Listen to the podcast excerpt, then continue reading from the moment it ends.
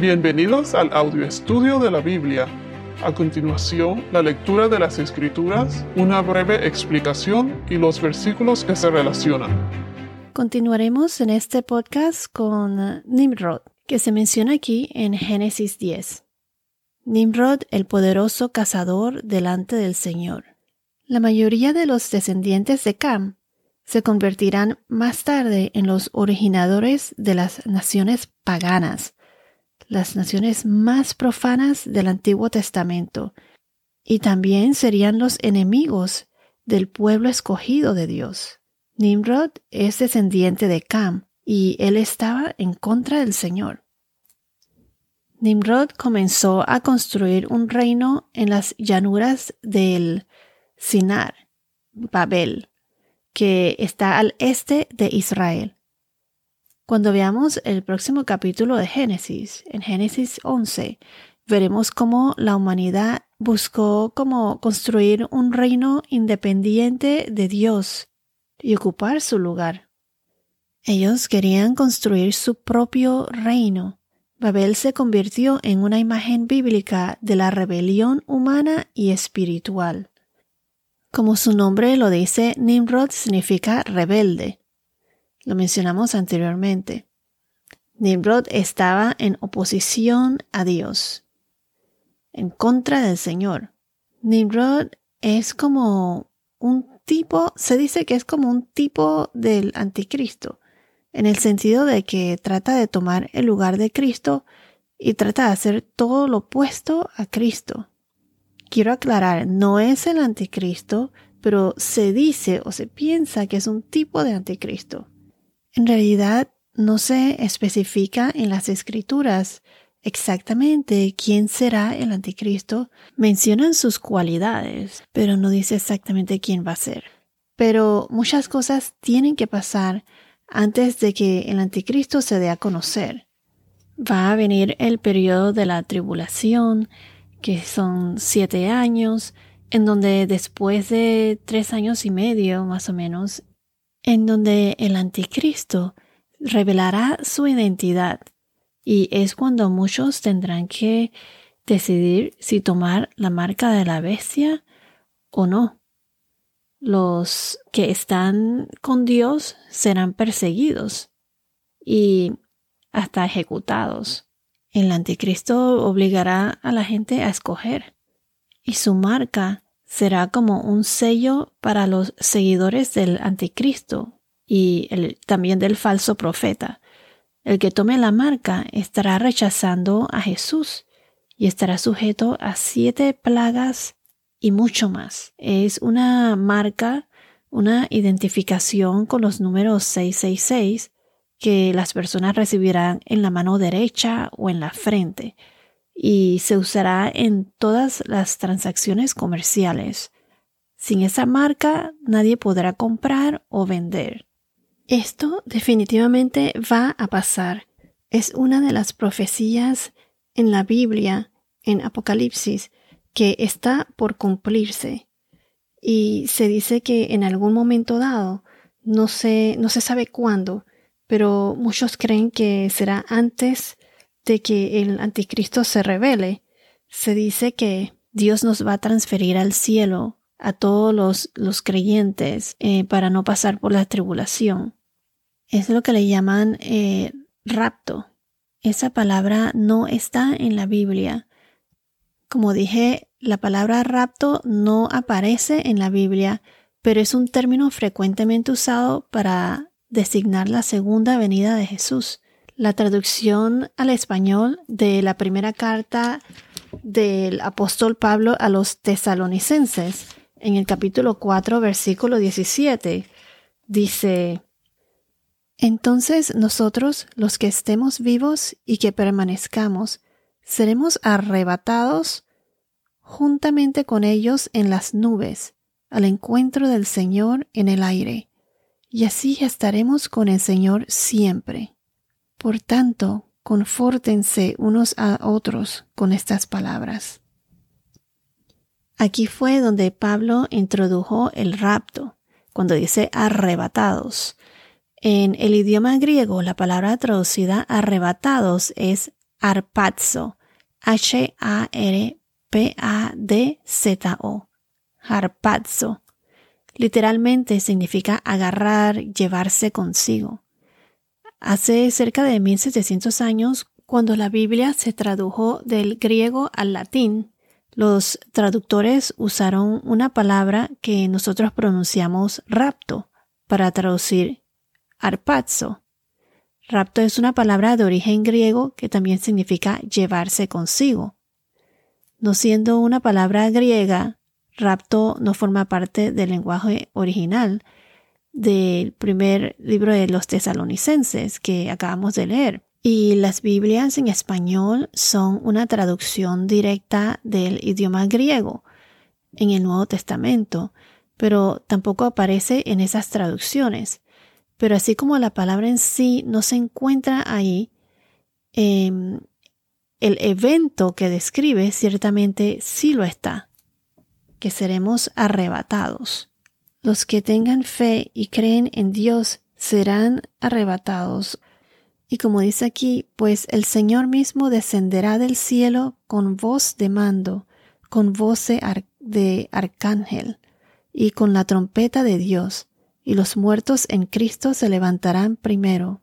Entonces nosotros, que se refiere a los creyentes, los que estemos vivos y que permanezcamos, seremos arrebatados juntamente con ellos en las nubes, al encuentro del Señor en el aire nos encontraremos con nuestro Señor en el aire, en las nubes, y allí estaremos con el Señor siempre.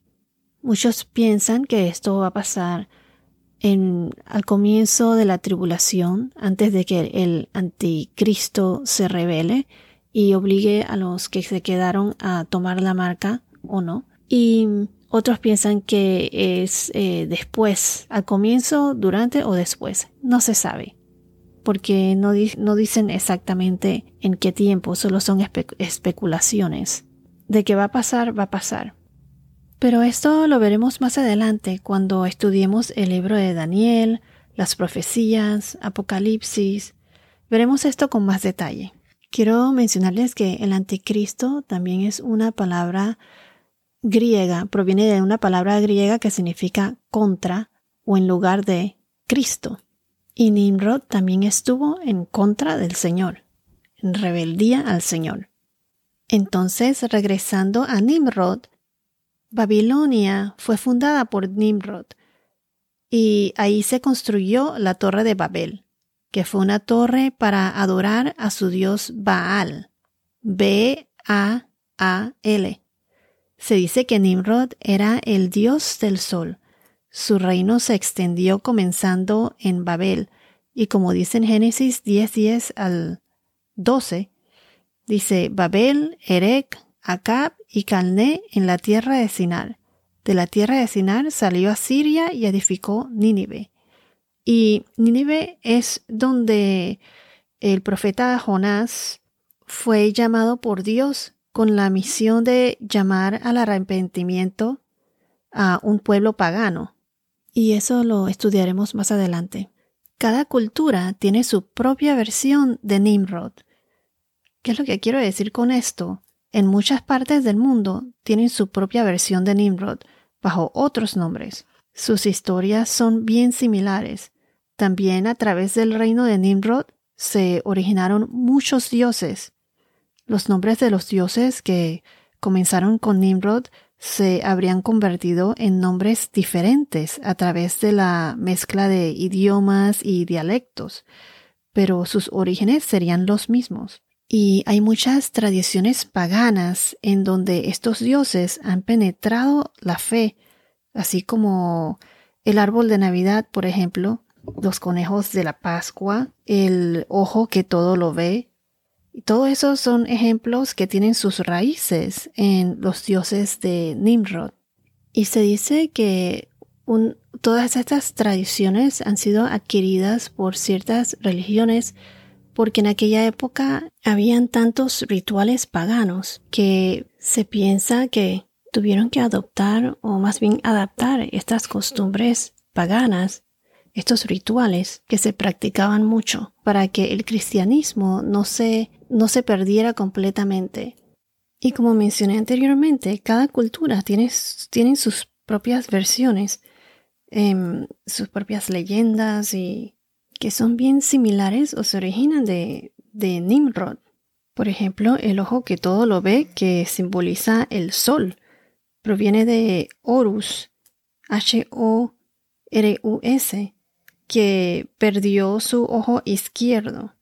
Y Tot, el dios de la sabiduría, sustituyó su ojo perdido y recuperó su visión. De aquí sale lo que se dice como mal de ojo y todas estas creencias o supersticiones.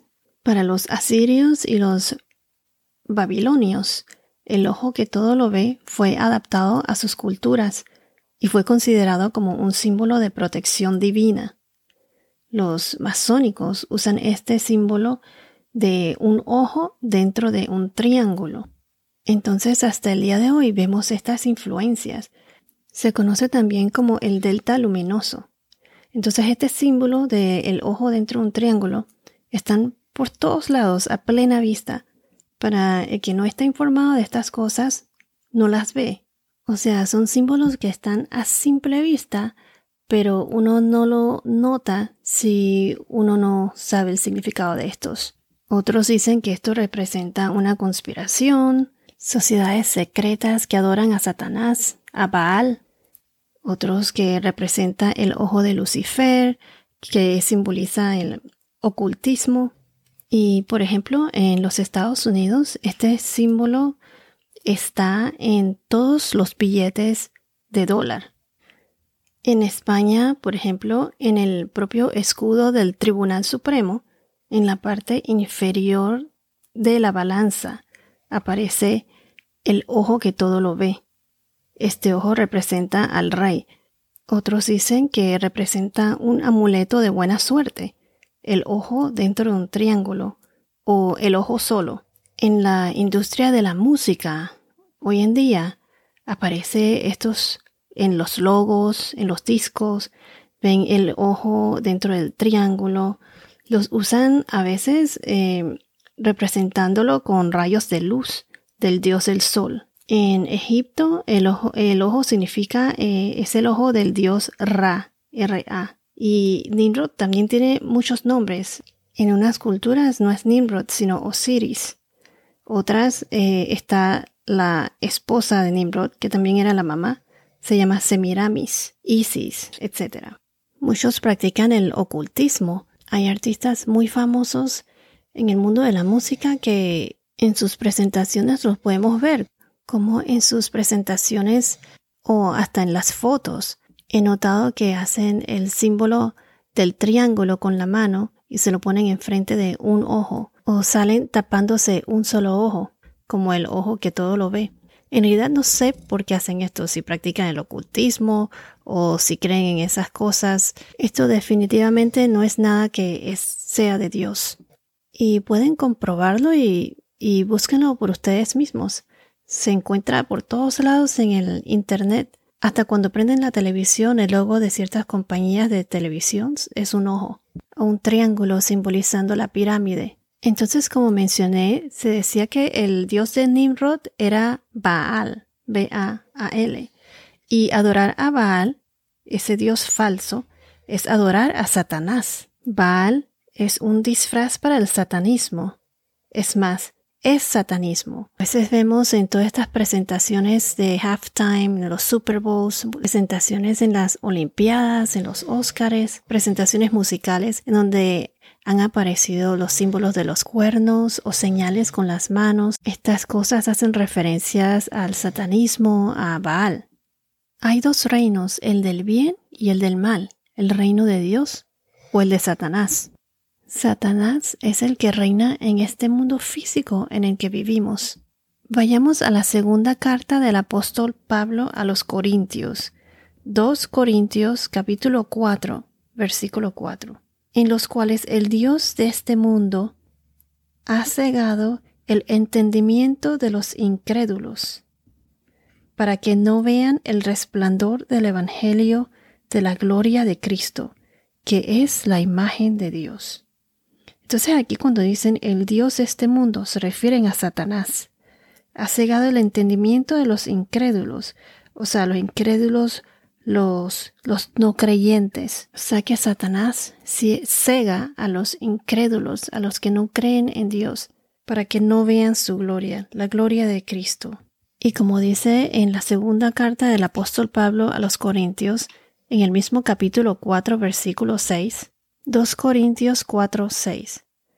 Pues Dios, que dijo, de las tinieblas resplandecerá la luz, es el que ha resplandecido en nuestros corazones para iluminación del conocimiento de la gloria de Dios en el rostro de Cristo. Entonces, investigando a Nimrod, una de las cosas que encontré de él, para que vean qué tan depravado es esto, que la esposa de Nimrod fue una mujer llamada Semaramis. Ella fue no solo su esposa, pero era su madre. Fíjense qué depravación total.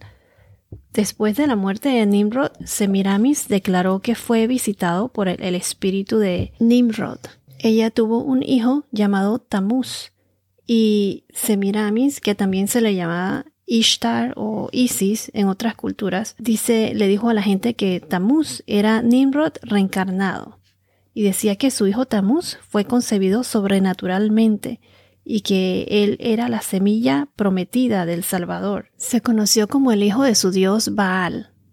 A medida que se desarrollaba la religión babilónica, no solo se adoraba al niño Tamuz, sino también a su madre Semaramis.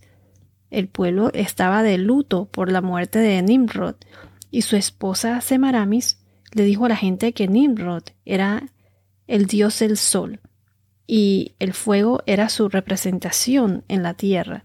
Y de ahí, simbólicamente, la gente comenzó a quemar velas como parte de su adoración a Nimrod y el quemar velas se convirtió en un ritual religioso en el culto de Baal. Todas estas imágenes, el sol, árboles, pilares, animales, peces, formaron tradiciones establecidas por Nimrod.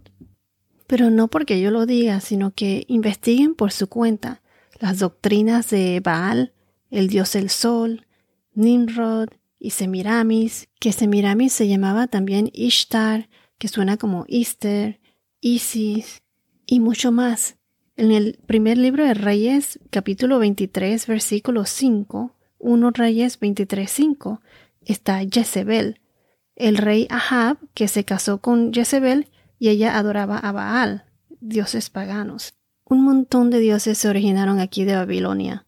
Por ejemplo, en um, Jeremías capítulo 7, versículo 9, están los sacrificios a Baal, en Deuteronomio capítulo 17, versículos 3 al 5, que se menciona que el pueblo está adorando al sol y a los cuerpos celestiales.